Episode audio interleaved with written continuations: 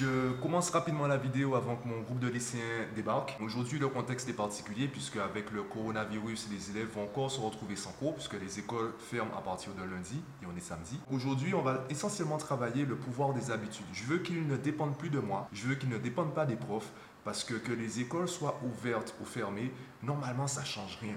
Ça change rien parce qu'ils ont l'habitude de travailler, ils travaillent pour eux-mêmes, ils ont leurs propres objectifs qu'il y ait le bac ou le brevet au mois de juin, on s'en moque. Ils sont censés travailler de manière régulière. Évidemment, il y aura une baisse significative de, de l'investissement, de l'engagement et même du travail.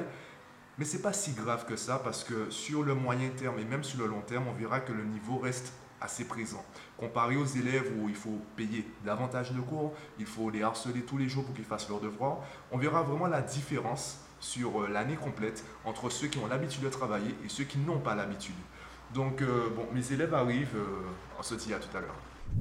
Bilan des séances de ce matin. J'ai donné un contexte particulier euh, aux lycéens. Je leur ai dit, faisons comme si c'est la dernière séance qu'on passe, ben, qu'on réalise ensemble. Imaginons que jusqu'au mois de juin, il n'y a plus de cours. À partir d'aujourd'hui, vous êtes livré à vous-même. Comment on fait? Comment on travaille? Je le répète, hein, le but c'est vraiment que l'objectif c'est vraiment qu'ils soient capables de travailler seuls et qu'ils ne dépendent pas des autres puisque aujourd'hui, grâce à Internet notamment, il y a une infinité de supports différents concernant les cours. Et la consigne que je leur ai donnée, l'exercice qu'on a fait ensemble, je leur ai donné euh, des exercices corrigés, donc ils avaient la correction, ils avaient le droit de lire la correction, en leur disant justement, à chaque fois que tu as du mal à faire une question, lis tout de suite la réponse.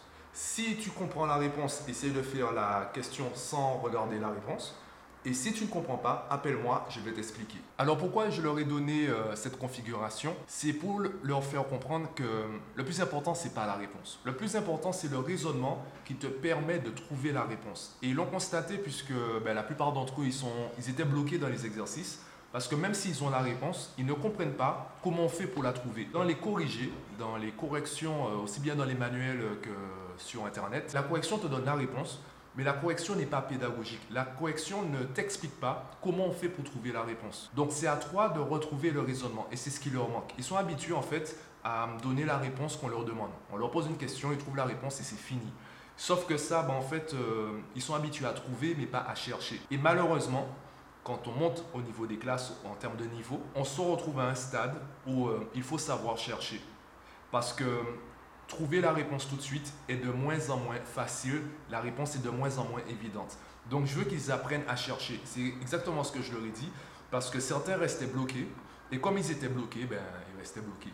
Alors je leur ai dit, ben justement, même si tu ne sais pas quoi faire, cherche, cherche dans le cours. Tu n'es pas en évaluation, tu es à l'entraînement. Tu n'es pas en compétition, tu es à l'entraînement. Donc cherche, sors ton téléphone, va sur Google, euh, regarde le manuel, regarde ton cahier de cours, cherche la réponse à la question. Cherche la formule ou le raisonnement qui te permettrait de trouver la réponse et surtout de comprendre ce qu'il faut faire pour trouver la réponse. Je pense qu'ils ont compris l'intérêt de faire cet exercice. Maintenant, c'est la répétition. Il faut qu'ils fassent ça pratiquement tous les jours dans l'ensemble des matières. Le but, encore une fois, je le répète, c'est le plus important, c'est qu'ils sachent travailler seuls. Ça ne veut pas dire qu'ils sont capables d'être les meilleurs dans toutes les matières, dans tous les chapitres, seuls. Ce n'est pas ça. Par contre, s'ils ont une base méthodologique efficace, s'ils savent s'en sortir seuls, eh bien, ils seront moins dépendants des circonstances extérieures. Ça peut être les réformes, les périodes de grève, les périodes de vacances, les absences des profs, et également ben, euh, les quarantaines. Donc, ils ont apprécié, ils ont compris, ils ont entendu et compris ce que j'ai dit. Et maintenant, il faut appliquer ça à la maison. Et c'est ça le plus important. C'est pour ça que je dis, je n'ai rien contre le soutien scolaire. Simplement, une solution, en fait, elle est bonne lorsqu'elle répond au problème, lorsqu'elle règle le problème. Et le soutien scolaire, dans beaucoup de cas, ce n'est pas la solution au problème, au véritable problème de l'enfant. Donner plus de cours dans la semaine à un enfant, c'est pas ça qui va le rendre motivé ou autonome ou euh, méthodique ou régulier, efficace, etc. Ça va lui permettre en fait de peut-être mieux comprendre euh, la matière, peut-être qu'il aura un déclic et du coup il deviendra autonome, etc. Mais ce n'est pas lié au soutien scolaire, c'est lié à quelque chose de complètement différent, comme je l'ai dit, le déclic. Avec le coaching, on va mettre en avant les compétences, on va mettre un peu en retrait la matière, même si j'articule autour des mathématiques, je peux discuter de n'importe quelle matière avec mes élèves. J'ai des élèves avec qui je parle de marketing, de ressources humaines, d'économie, etc. Évidemment, je ne suis pas le mieux placé pour en parler. Je leur donne une vision d'ensemble en précisant que ça ne suffit pas. Par contre, ça leur permet de comprendre l'image générale, l'idée générale, et c'est à eux maintenant de structurer leur pensée, de structurer leur travail pour vraiment maîtriser le chapitre. Et c'est là où moi j'interviens véritablement en tant que coach, puisque je leur donne des méthodes, des astuces, des techniques pour qu'ils sachent euh, ben, avoir une maîtrise, pas forcément parfaite, pas forcément totale, mais une maîtrise suffisante dans le chapitre, dans la matière, pour s'en sortir à l'école et surtout après.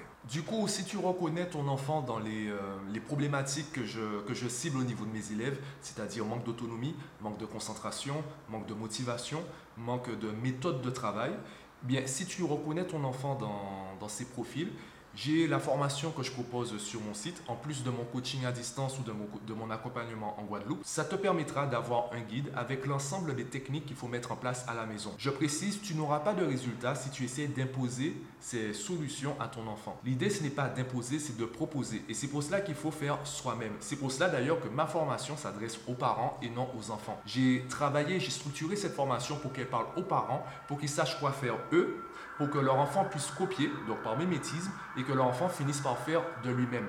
Ton objectif, c'est pas que ton enfant travaille. Ton objectif, c'est que ton enfant prenne la décision de travailler et sache comment travailler pour avoir les meilleurs résultats. Il y a une petite nuance entre ces deux objectifs.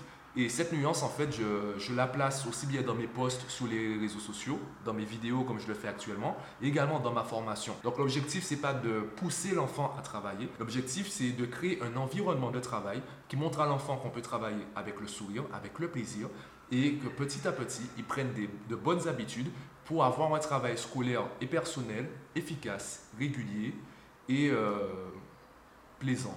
Ouais. Voilà, le plaisir. Je pense que c'est l'une des bases de la motivation. Faire en sorte que ce qu'on fait nous plaise. Euh, donc voilà. Donc c'était le, bilan de, la journée. On continuera le travail avec ceux que je verrai samedi prochain. Il faut absolument qu'on arrête de dépendre des autres. Corn and I was born not to understand, but letting the past, I prove to be a better man.